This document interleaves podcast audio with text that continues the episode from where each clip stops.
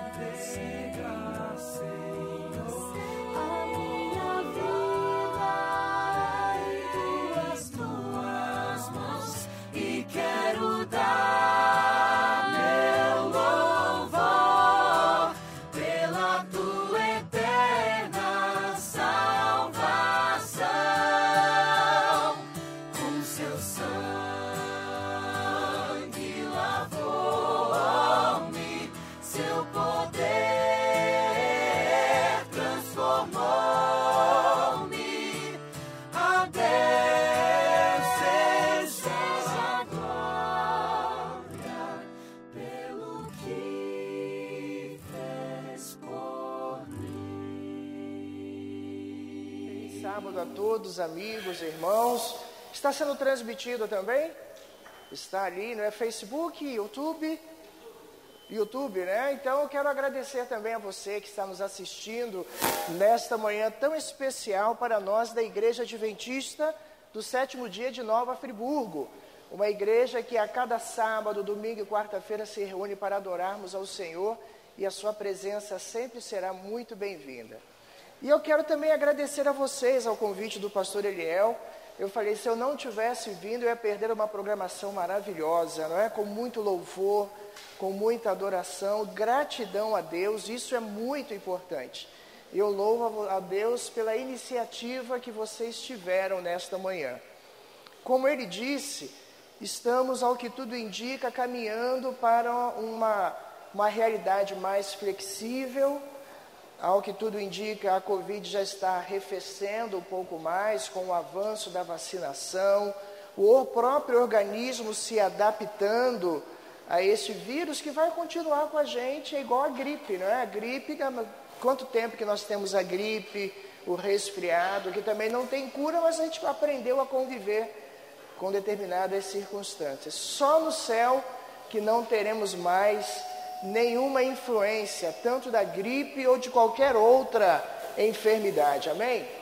Está chegando. E diante dessa realidade, nós temos que. Será que é porque está ligado esses dois aqui? Eu não sei. Não? Ou eu tenho que ficar paradinho aqui? Acho que eu não sei. Tenho que ficar aqui? Vocês sabem que eu gosto de andar, né? Não sei se é o microfone.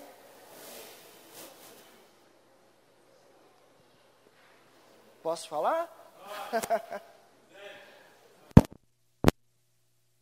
Som. Som. É que eu tenho uma voz muito possante, vocês já perceberam, né? Aí está ali. Bom, enquanto ele vai ajustando o som, nós temos agora o desafio de vivermos nesse novo normal. E antes de nós é, falarmos um pouquinho sobre gratidão, que é o tema desse nosso estudo dessa manhã, eu queria falar para você do que vem pela frente. A Igreja Adventista do Sétimo Dia na Rio Fluminense, graças a Deus, ela está passando por esta pandemia de uma forma vitoriosa. Aliás, não só aqui na Rio Fluminense, mas em todo o mundo, nós estamos passando de forma vitoriosa, graças a Deus, graças à ação do Espírito Santo. Ellen White, no livro Atos dos Apóstolos, diz que para todos os ataques que Satanás lança sobre a igreja, ele nunca pega Deus desprevenido. Deus sempre tem. Eu acho que está saindo, não está saindo? Está me ouvindo? Está bem, né? Obrigado. Oi?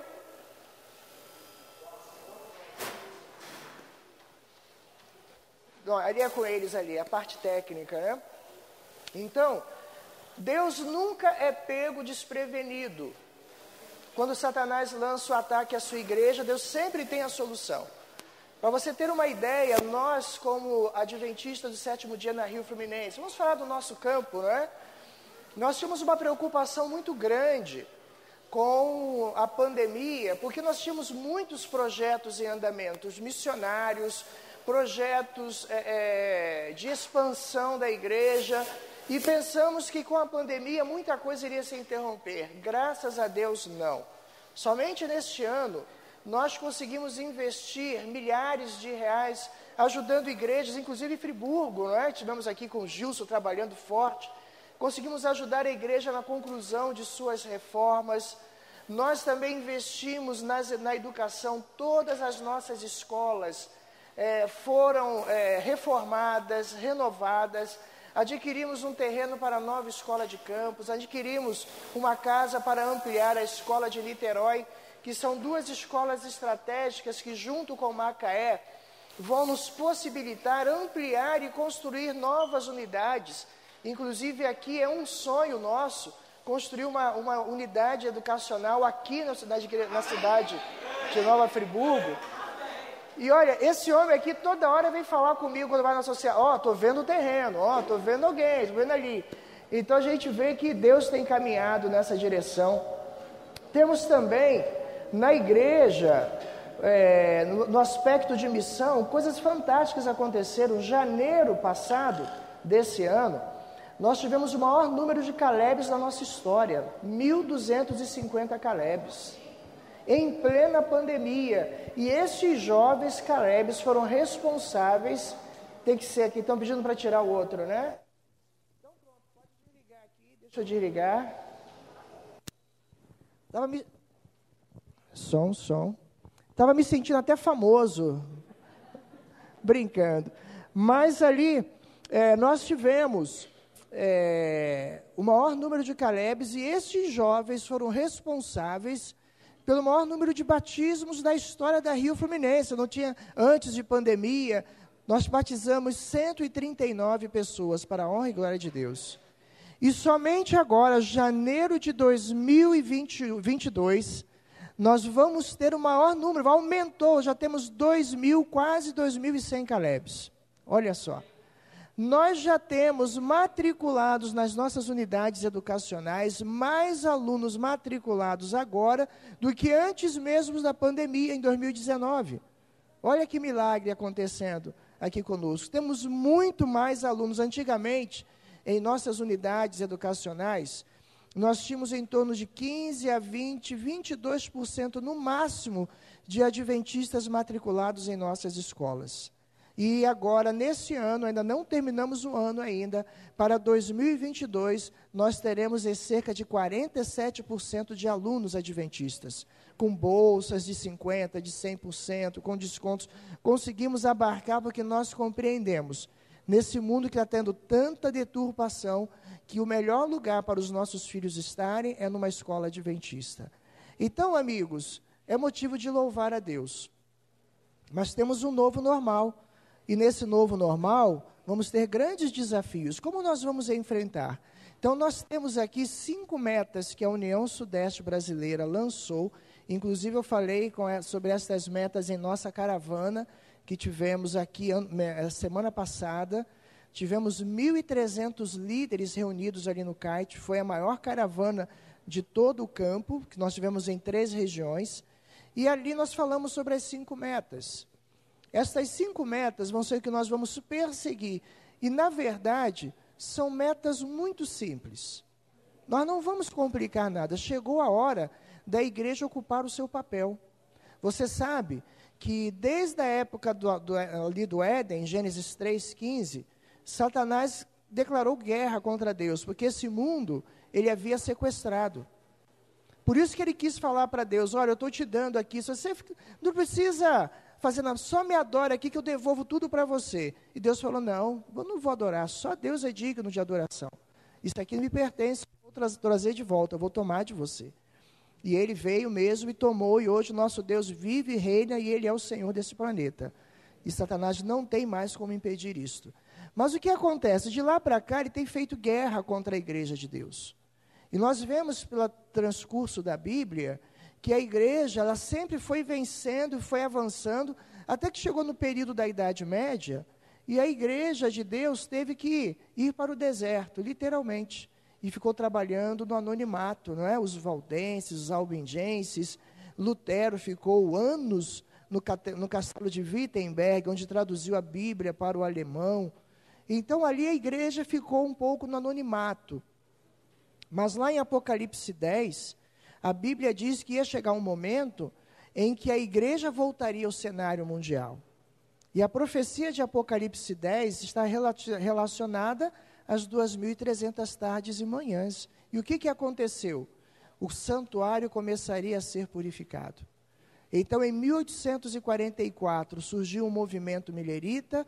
Desse movimento milherita surgiu em 1863 a Igreja Adventista do Sétimo Dia, que foi descobrindo todas as verdades que Satanás foi tentando obliterar sobre o sábado, sobre saúde, sobre a volta de Jesus, sobre o estado dos mortos, então, todas essas doutrinas foram voltando ao cenário, e ali, então, em Apocalipse 10, surgiu a igreja adventista do sétimo dia. Não é a única igreja que vai ser salva, pelo contrário.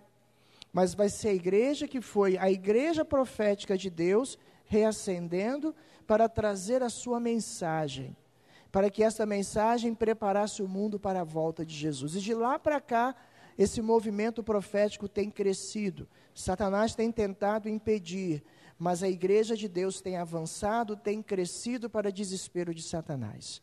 Apocalipse 14 é a nossa mensagem, é a nossa mensagem angélica. Então, agora nesse novo normal, a igreja está preparada com estas cinco metas, muito simples, para que a gente continue pregando o evangelho. A primeira meta nossa tem a ver com a comunhão que é o estudo da lição da escola sabatina.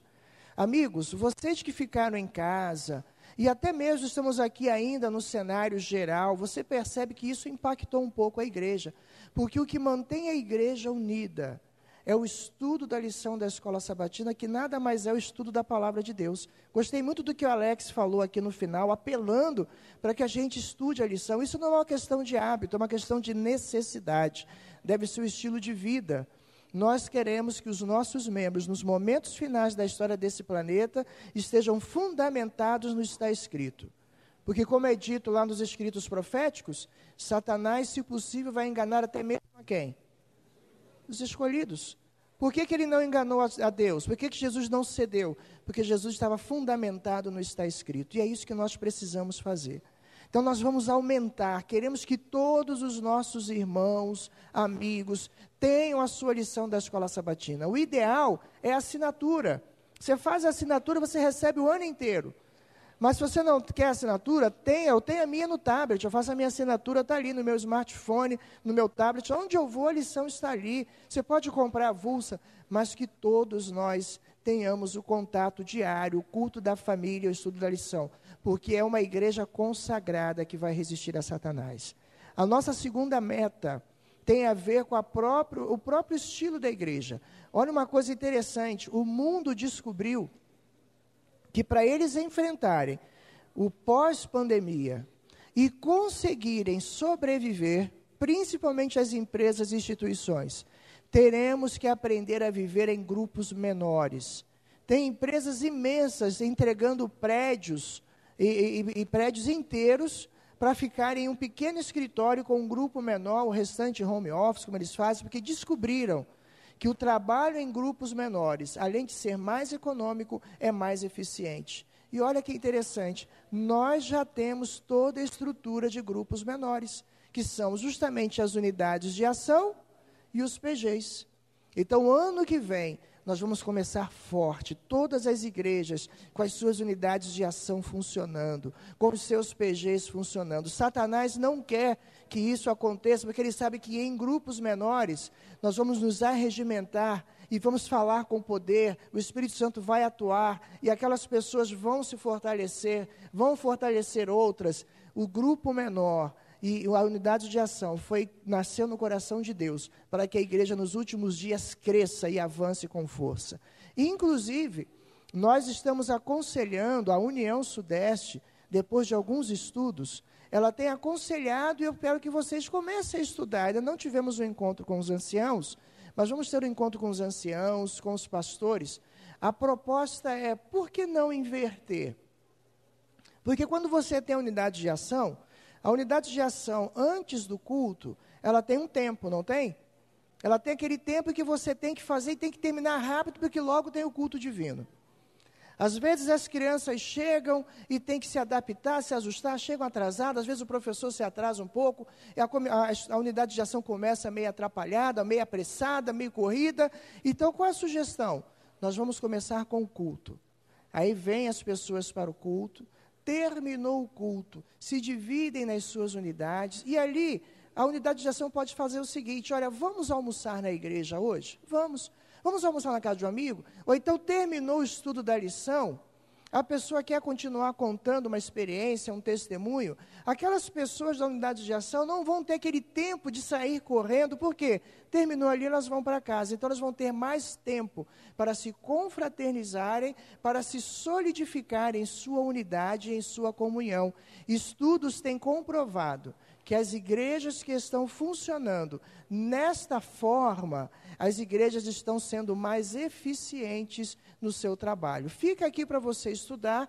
Nós estamos estudando, estude com o pastor Eliel, faça um teste e vamos avaliar e vocês depois digam se isso valeu a pena ou não. Acredito que sim. Então, essa é a nossa segunda meta: trabalharmos em pequenos grupos e unidades de ação.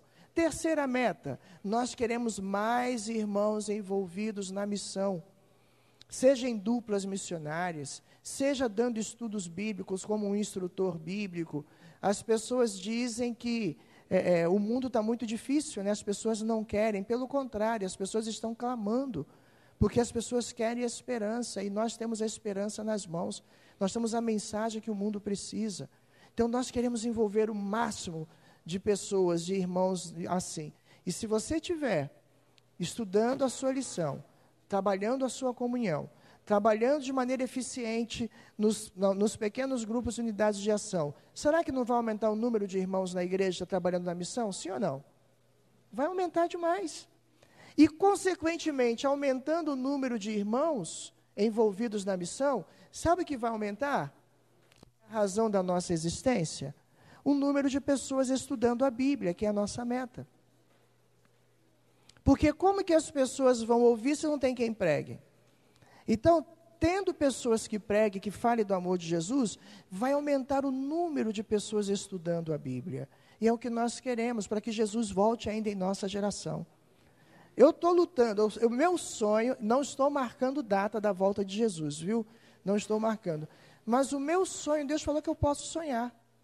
O meu sonho seria Jesus voltar em 2022. E eu pergunto, por que não? Se todos nós tivermos o mesmo sonho e lutarmos por isso, já imaginou a revolução? O que, que mais falta para esse mundo acontecer? Não é? Não tem mais, as, as, profecias todas se cumpriram. Falta agora o evangelho ser pregado a todo mundo e Jesus voltar. Ele já está concluindo a obra de selamento dele. Então, eu sonho por isso, eu tenho trabalhado por isso. Então, quanto maior o número de pessoas é, estudando a Bíblia, quanto maior o número de pessoas sendo batizada, o que, que isso demonstra? Que a igreja está cumprindo com o seu papel.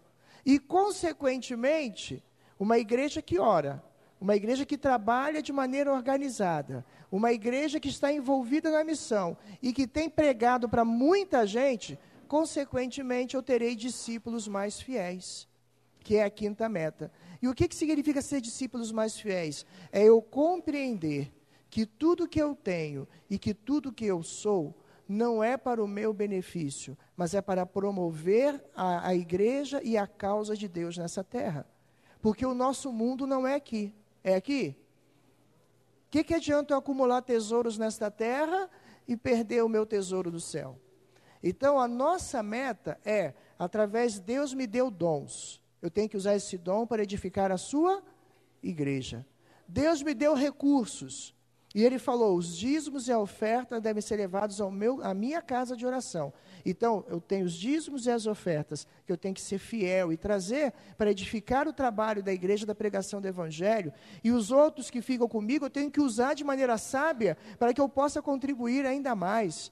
Deus me deu saúde, me deu o corpo que eu tenho que cuidar, para quê? Às vezes as pessoas pensam: olha, Deus não quer que você seja conhecido porque o adventista vive 10 anos mais que os demais do planeta. Você sabe que tem essa estatística, né? Os adventistas vivem 10 anos mais. Mas Deus não quer isso. Deus quer que você seja conhecido através da saúde, que você proclame que seja conhecido Deus que nos dá a saúde. Então, quando eu sou um discípulo fiel, eu vou fazer com que tudo isso cresça, se desenvolva e que o nome de Deus e a sua igreja seja exaltado nesta terra para que ele volte logo. Cinco metas: comunhão através do estudo da lição, unidades de ação em PGs, instrutores bíblicos e duplas missionárias, mais pessoas estudando a Bíblia e discípulos fiéis. É o que nós vamos trabalhar ano que vem, forte, para que Jesus volte logo. E se você perceber, eu não usei nenhuma colinha. Eu não escrevi nada, porque está aqui, ó. Porque quando eu coloquei na mente, eu decidi que na mente fica mais fácil de chegar ao coração. Eu gostei muito quando o pastor Eliel perguntou ali para mim, pastor, o senhor vai falar sobre as cinco metas, não é? Eu fiquei feliz quando ele falou isso. Porque eu quero ter cara de cinco metas mesmo. Eu quero que as pessoas olhem para. E já vai falar das cinco metas. Porque a, a boca tem que falar do que está cheio o quê?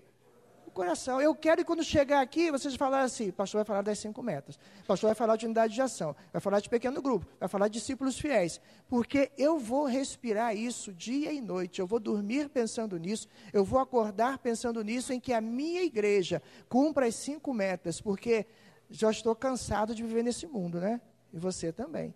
Eu quero o melhor para minha família, para os meus filhos, para vocês, e o melhor não está aqui, o melhor está com Jesus.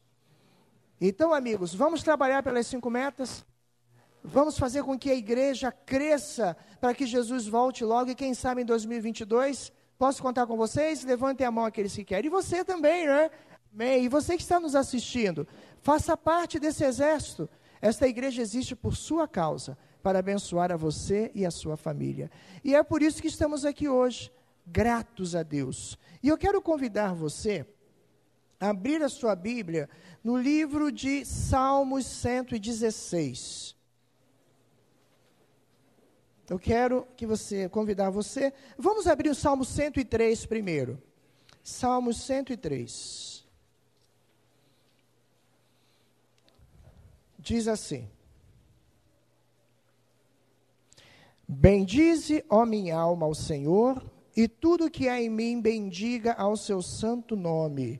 Bendize, ó minha alma, ao Senhor, e não te esqueças de nenhum só de seus benefícios, pois Ele é quem perdoa todas as tuas iniquidades, quem sara todas as tuas enfermidades, quem da cova redime a tua vida e te coroa de graça e misericórdia. Feche os seus olhos, eu quero orar com você nesse momento. Pai amado, a tua palavra será aberta mais uma vez. E nós queremos expressar a nossa gratidão por tudo que o Senhor representa para nós e fez por nós nesse período de pandemia. Toda a tua igreja se reúne para adorar o teu nome. Aceite a nossa adoração e a nossa gratidão em nome de Jesus. Amém. Amigos, gratidão. Esta é a palavra que permeia toda a Bíblia, em especial aqui no livro de Salmos nos livros que compõem os capítulos de Salmos. E gratidão. Esse foi um ano tão difícil que você poderia dizer assim, mas nós temos a agradecer o quê? Talvez alguns perderam emprego, perderam entes queridos, perderam amigos e familiares, tivemos que, que nos isolar por algum tempo. Um ano ou dois anos que nós gostaríamos de esquecer, é ou não é? Gostaríamos de esquecer. Mas, amigos, isto quando nós olhamos apenas para os problemas. E se nós olharmos para o que aconteceu a despeito dos problemas? Será que nós teríamos motivos para agradecer? Primeira coisa que eu gostaria que você entendesse: o que, que é gratidão? Eu estava olhando aqui, isso aqui foi um, um sermão interessante que eu achei, uma, uma reflexão de um pregador. E eu falei, gente, isso aqui é muito bom. E eu peguei algumas ideias e ele falou o seguinte: gratidão, alguma definição, é um, é um sentimento, perdão, uma emoção. Gratidão não é sentimento, é emoção. E essa emo emoção envolve um sentimento de dívida para com a pessoa que lhe beneficiou. Gratidão é uma emoção que produz um sentimento de dívida é como dizer assim: você me fez bem, você me ajudou. Aí você fala assim: o que você precisar, pode contar comigo. Não é assim que a gente fala? Olha, conta comigo. E quando a pessoa precisa, você faz reclamando ou faz com alegria? Porque você teve a, a oportunidade de agradecer aquilo que a pessoa fez por você. E aquilo parece que te preenche, traz uma sensação, sabe, produz endorfina, aquilo produz um sentimento gostoso no coração. Amigos, a gratidão, ela vem acompanhada por um desejo sincero de agradecer ou responder com igualdade o favor recebido. Mas agora vem uma pergunta que eu faço para você. Nós também agora, além do ser humano, isso é muito fácil a gente poder retribuir as pessoas que nos fazem bem. E quando eu retribuo, eu fico muito feliz. No entanto, eu quero fazer uma pergunta: e Deus? Você consegue retribuir a Deus o que ele tem feito por você? Só nesta manhã, quantas pessoas não amanheceram com vida? Quantas pessoas? E você está aqui. Isso é ou não é uma dádiva? Você pode agradecer a Deus por isso, pode retribuir a Deus por isso. No entanto, curiosamente, quando você vai em 1 Tessalonicenses 5,18, vamos abrir? 1 Tessalonicenses 5,18. Ele nos deixa ali uma, uma, uma, um imperativo de Deus. Davi, pensando nisso, ele fala assim: Deus tem feito tanta coisa por mim, que lá em Salmos 116, 12, Davi chegou até a dizer: Que darei eu ao Senhor por todos os seus benefícios para comigo? É impossível. Se a gratidão é um sentimento, é uma emoção que produz um sentimento de retribuição, e eu não vou conseguir retribuir ao Senhor, Será que vale a pena ser grato? A minha gratidão vai ser sempre incompleta, vai ser sempre incompleta. Mas em 1 Tessalonicenses 5,18, o apóstolo Paulo faz algo e diz algo para, disse para a igreja lá dos Tessalonicenses, está dizendo para nós hoje, para você que nos assiste no YouTube. Olha o que ele está dizendo. Em tudo fazeis o quê? Dai graças, porque esta é o quê? Mas, Senhor, eu não tenho como retribuir. Seja grato. Mas como que eu vou ser grato? A minha gratidão vai ser incompleta. Seja grato. Esta é a minha vontade. Eu estou determinando. Se você reconhece que eu sou alguém que tem feito a diferença na sua vida, seja grato. E eu descobri aqui algumas coisas interessantes. Por que, que Deus deseja que você e eu sejamos gratos? Será que é simplesmente para mostrar que ele é o tal? Não, porque eu quero que você saiba que eu sou e que você é isso, eu tenho que ser adorado, eu quero que todos me exaltem por isso. É por isso? Para que, que Deus deseja que eu seja grato? A primeira coisa que eu percebi aqui que foi um, um dos comentários deste professor, ele dizia o seguinte: a gratidão produz contentamento. Lembra que eu falei para você? Quando alguém me faz um bem de verdade, aquilo produz endorfina e produz um sentimento tão bom que eu quero pagar, eu quero retribuir. Quando eu retribuo, aquilo me faz tão bem. A gratidão produz contentamento. Você nunca verá uma pessoa contente reclamando. Já viu alguém contente reclamando? Você já viu alguém descontente agradecendo? Você nunca verá. Você nunca verá uma pessoa contente murmurando e nem uma pessoa descontente agradecendo. Porque uma pessoa ingrata, ela nunca está agradecida. Por outro lado, uma pessoa agradecida, ela sempre é uma pessoa mais feliz. E quanto mais feliz, mais agradecida. E quanto mais agradecida, mais o quê? Feliz. A gratidão produz contentamento e nos faz olhar o mundo e as circunstâncias ao nosso redor de uma forma mais otimista. Aconteceu uma coisa interessante, eu estava lendo, no, no, eu gosto muito de ler histórias, eu gosto de histórias, né? E tinha, eu vi a história de um incidente que aconteceu com um, um cristão no seu local de trabalho. Ele tinha um colega que eram muito amigos. Mas esse colega, esse colega se incomodava com ele, porque tudo ele dizia, amém, louvado seja Deus, graças a Deus por isso.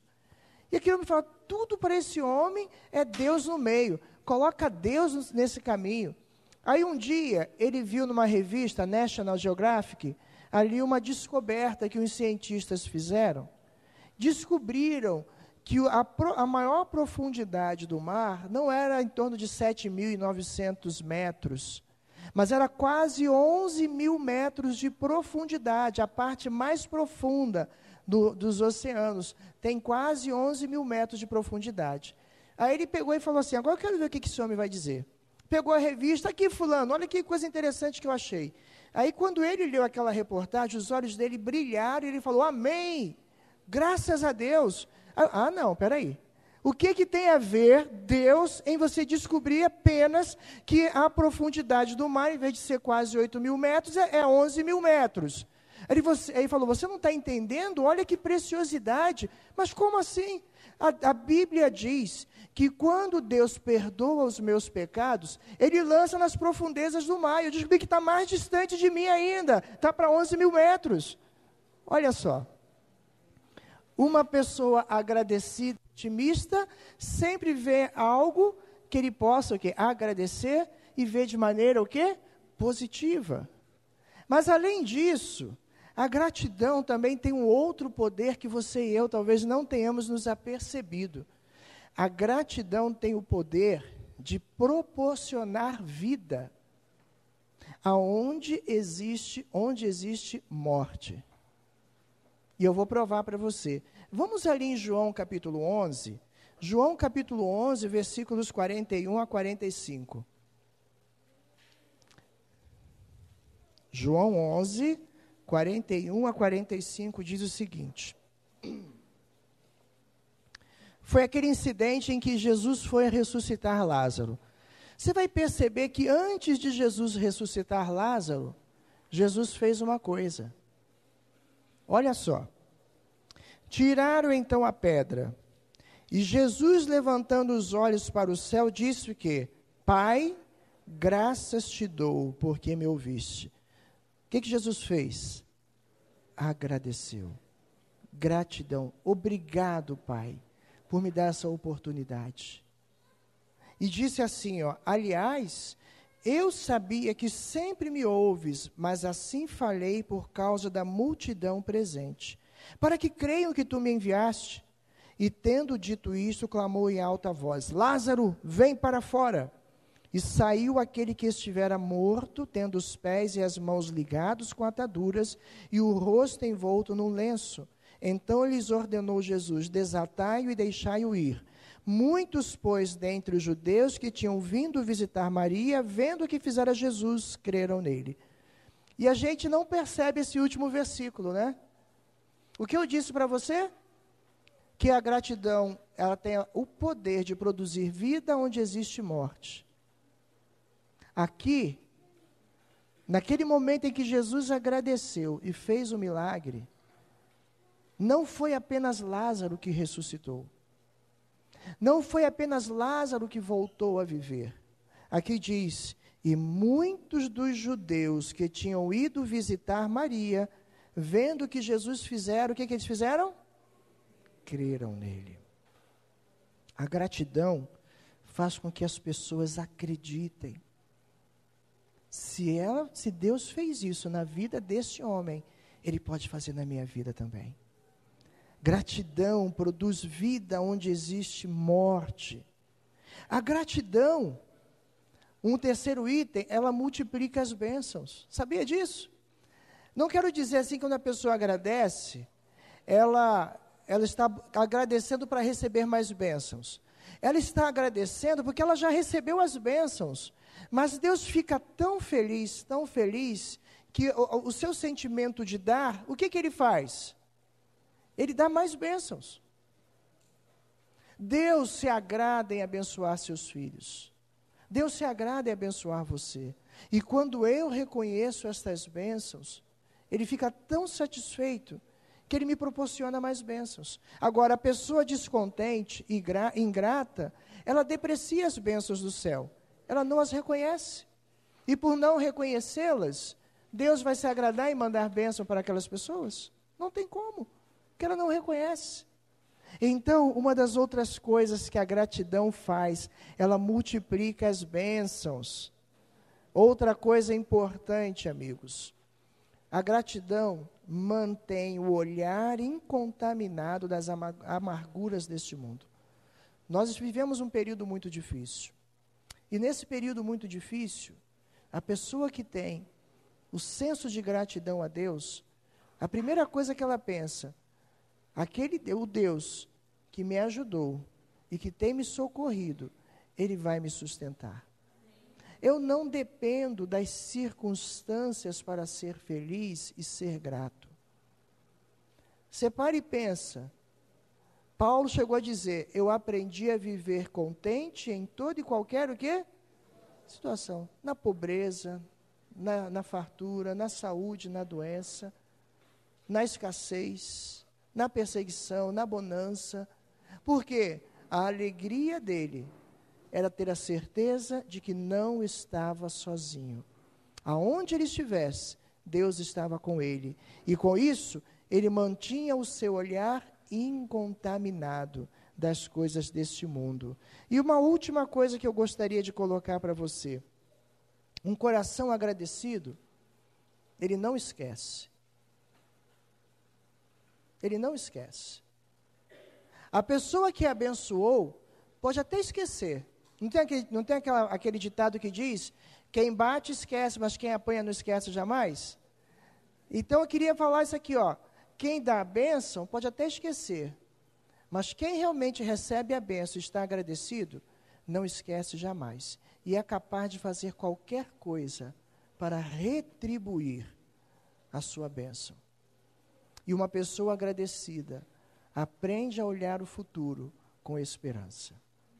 Dizendo o seguinte: nada temos a temer quanto ao futuro, a menos que nos esqueçamos da maneira como Deus conduziu o seu povo no passado. Não esquece. E ela vai fazer de tudo para que aquele momento seja um momento especial na sua vida. Ela sempre vai lembrar e sempre será grata. Conta a história de uma menininha que certa vez um homem abriu a sua joalheria e ao abrir aquela joalheria, uma menininha pequenininha chegou e colou seu narizinho na, na vidraça, né? Ali na vidraça da, da, da joalheria, olhando, diz, dizia a história, um colar de pedras azuis turquesas. Não me pergunte o que é azul turquesa, eu não sei. Eu sei azul, não é? Azul turquesa, eu não sei como é. Mas disse que era uma menininha bem humilde. Ele estava olhando assim lá para a porta, todo mundo passando, viu aquela menininha se aproximando, vestidinho bem, colou o narizinho dela no rosto ali naquele aquele, aquele colar, os olhinhos dela bem azuis também brilharam. E ela entrou, né? E quando ela entrou, ela chegou para aquele homem e falou: Por favor, quero ver aquele, aquele colar ali. Aí o homem achou estranho, né? Você quer ver aquele colar? Quero. Aí o homem pegou o colar, trouxe. Ela falou: Perfeito, eu vou comprar. Ele falou: Mas você tem dinheiro? Ah, tem, tem sim. Aí pegou no bolsinho dela, lá do, do vestidinho, pegou um paninho todo amarradinho, cheio de nozinho, tirou os nozinhos, com umas três, quatro moedas ali em cima. Isso dá, não dá? O senhor olhou para ela e falou: Mas por que você quer comprar esse colar? Ele falou: Não, é porque a minha mãe faleceu há alguns anos e a minha irmã mais velha, ela abandonou tudo para cuidar de nós, os filhos mais novos. E hoje é aniversário dela. E eu queria dar para ela algo que a fizesse feliz. E esse colar tem a cor dos olhos dela. E eu queria entregar e dizer o quanto eu sou feliz, porque por ela ter cuidado de mim e dos meus irmãos. Aquele homem olhou para aquela menina, não falou mais nada. Pegou o colar, botou numa caixinha bem bonita, embrulhou com um, embrulhozinho vermelho, um lacinho verde, entregou e falou: ó, vai para casa, não para em lugar nenhum, e entrega para sua irmã. E lá saiu ela toda feliz. Ainda não tinha terminado o dia, chegou uma, uma jovem bonita, olhos azuis, com aquele, aquele embrulho, não é, desembrulhado, botou assim assustada em cima do balcão e falou: Esse colar foi comprado aqui? Sim, senhora. Ele é de verdade? Sim, é de verdade. Mas a minha irmã não tinha como comprar esse colar. O que, que aconteceu? Quanto foi? Olha, minha senhora, eu não, eu não costumo dizer o preço que, que eu faço, eu negocio com os meus clientes. Isso eu negociei com ela. Aí foi, embrulhou o colar de novo e falou: A única coisa que eu posso dizer para a senhora é que a sua irmã te ama tanto que deu tudo o que ela tinha. Quando ela falou aquilo, quando ele falou aquilo, duas lágrimas escorreram daquela, daquela jovem. Ela pegou aquele colar com reverência, saiu daquele local. Olha o que, que um sentimento de gratidão pode fazer. E nesta manhã, a despeito de tudo que aconteceu, nós temos motivos para ser gratos. Sabe por quê? Porque teve um dia em que, quando os filhos de Deus se afastaram do Senhor, Deus também, em seu infinito amor, Ele deu tudo o que tinha. Quando Jesus nasceu naquela manjedoura, que não tinha nada, o Rei do universo, teve que ficar ali nascer no meio dos animais. No livro Desejado de Todas as Nações, Ellen White diz que naquele momento o céu havia dado tudo o que ele tinha. Mas foi tudo mesmo que não sobrou nada para que Satanás pudesse dizer: não, você deu isso, mas faltou isso, faltou aquilo. Não. Na pessoa de Jesus, Deus deu tudo, todo o céu, para mostrar o quanto Ele ama a você e a mim. E eu pergunto para você, diante de tudo que aconteceu, nós devemos ou não devemos ser gratos? Eu sei que nós perdemos alguns entes queridos, eu sei que nós fomos penalizados com algumas circunstâncias. Eu sei que aconteceram coisas nesses dois últimos anos que você e eu gostaríamos de esquecer. Mas eu quero convidar você a não olhar pelas coisas que este mundo fez, porque a nossa gratidão não depende das circunstâncias. Não importa o que tenha acontecido, eu sempre serei grato. E não pouparei esforços para dizer a Jesus: Senhor, muito obrigado, porque o Senhor não esqueceu de mim. E mesmo que um ente querido meu, como disse a, a Fernanda, né, venha ter descansado, mas no momento certo Deus vai trazê-lo de volta e eu viverei a eternidade ao lado dele. Porque não importa o que esse mundo diga, a morte nunca terá palavra final para aqueles que estão em Cristo Jesus. E nesta noite, nessa noite, né, nesse dia, você e eu temos muito para agradecer. Vocês venceram. Deus deu força a vocês. Deus os carregou nos braços. E quando você olha para trás, você pode imaginar o que que você fez como igreja este ano aqui? A equipe técnica preparou. E nesse vídeo você vai ver que tem muito mais motivos para agradecer do que lamentar. E eu quero que você assista agora. Eu quero, nesse momento, dizer: Senhor, em meio a tudo isso que aconteceu, eu quero ratificar a minha decisão de que eu sou teu e o Senhor é meu. Eu quero dizer ao Senhor que eu não fui contaminado pelo que aconteceu na pandemia. A pandemia tentou afastar a você e a mim do Senhor. Tentou fazer com que a obra parasse, mas vocês provaram ao mundo que quem confia no Senhor jamais será derrotado. Muitos aqui foram batizados nesse período de pandemia porque a obra não parou. Foram para o rio, foram para uma piscina, foram na casa de um irmão, mas a igreja de Deus continua viva, atuante e militante. E em breve será triunfante. Nós vamos ouvir uma música agora. E enquanto eles estiverem cantando, eu quero fazer um desafio a você. Se você deseja dizer, não, a partir de hoje eu vou me consagrar ainda mais. Satanás tentou tirar a minha fé, minha família, a minha salvação. Mas hoje eu vou ficar de pé, como disse Davi.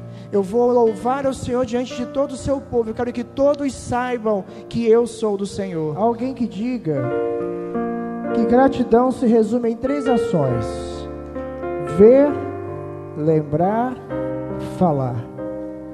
Três ações que, bem dirigidas, trarão ao seu e ao meu coração contentamento. Como você está sentindo agora e eu também? Feliz, contente, porque a despeito de tudo, até aqui nos ajudou o Senhor. A pessoa agradecida vê a mão de Deus nas circunstâncias da sua vida.